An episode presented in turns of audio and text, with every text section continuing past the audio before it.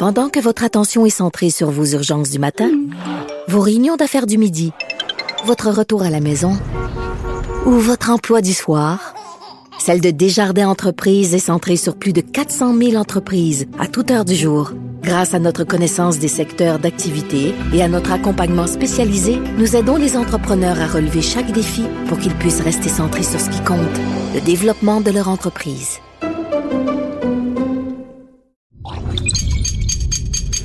Radio. Salut, c'est Charles Dran avec l'équipe dans 5 minutes. On s'intéresse aux sciences, à l'histoire et à l'actualité. Aujourd'hui, on parle de corail. Une étude inquiétante publiée dans le journal scientifique Proceedings of the Royal Society l'an dernier laissait entendre que plus de 80% de tous les types de coraux de la Grande Barrière de Corail au nord-est de l'Australie avaient été gravement détruits durant les 25 dernières années. 80% c'est énorme. Un grand corail situé lui aussi dans le Pacifique, décrit par des scientifiques au mois d'août dernier, nous donnerait un peu d'espoir quant à l'avenir de ce trésor naturel de notre patrimoine mondial. Voici Élise Jeté. C'est en 1981 que la Grande Barrière de Corail a été inscrite au patrimoine mondial de l'UNESCO. Par contre, la fin des années 90 et le début des années 2000 ont vu les espèces les plus grandes, notamment celles en forme de table et celles à ramification, être gravement affectées. La Grande Barrière pourrait même perdre son statut au patrimoine mondial en raison de sa dégradation. Quand un corail se dégrade, on parle du blanchissement de celui-ci. Ce qui arrive, c'est que sa couche supérieure, constituée d'organismes vivants, les polypes, devient de couleur claire et apparaît presque blanche sous l'eau, au lieu d'être verte ou brune. Les polypes, normalement, vivent avec des algues microscopiques qui les nourrissent et les colorent. En perdant leurs algues, les polypes deviennent blancs, puis ensuite ils sont recouverts d'algues brunes et ils meurent c'est l'eau, plus acide ou plus chaude, qui fait en sorte que les algues vont envoyer trop de nutriments d'un coup aux polypes. Quand les polypes vont se sentir envahis par les nutriments trop nombreux, ils vont repousser les algues. La montée du niveau de la mer interférant avec le processus de photosynthèse jouerait également un rôle dans la détérioration des microalgues.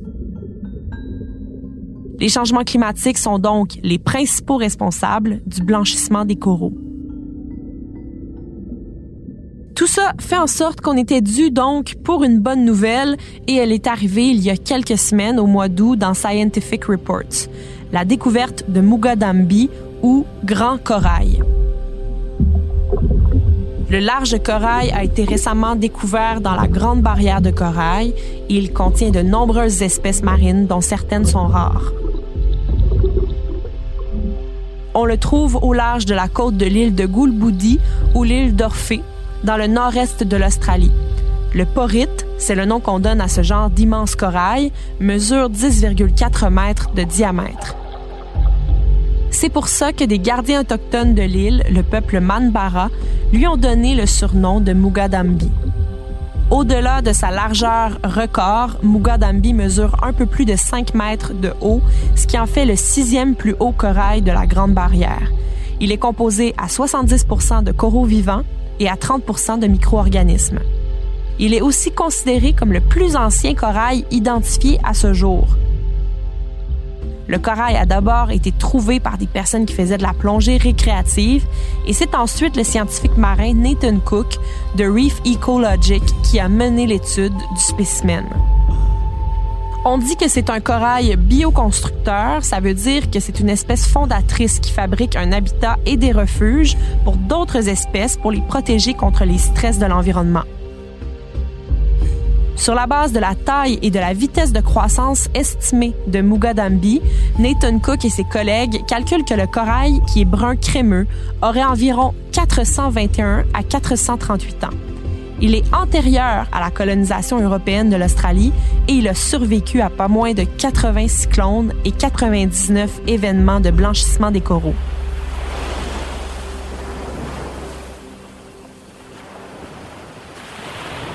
De plus en plus de projets de biologie marine sont menés pour sauver les coraux, non seulement sur la Grande Barrière de Corail, mais dans le monde entier. Par exemple, on essaie de développer un corail qui serait résistant à la chaleur pour éviter que l'espèce ne soit endommagée par les températures excessivement élevées induites par les changements climatiques. Mais même sans l'intervention humaine pour préserver les coraux, ceux-ci semblent vouloir vivre. L'équipe de Nathan Cook voit vraiment la découverte de Mugadambi comme une lumière dans la nuit. C'est la preuve que malgré toutes les morts coralliennes, certains spécimens peuvent s'en sortir. C'est pourquoi le chercheur en parle comme d'une espèce résiliente. Elle a traversé le temps et les épreuves sans broncher, et ça, c'est très rare.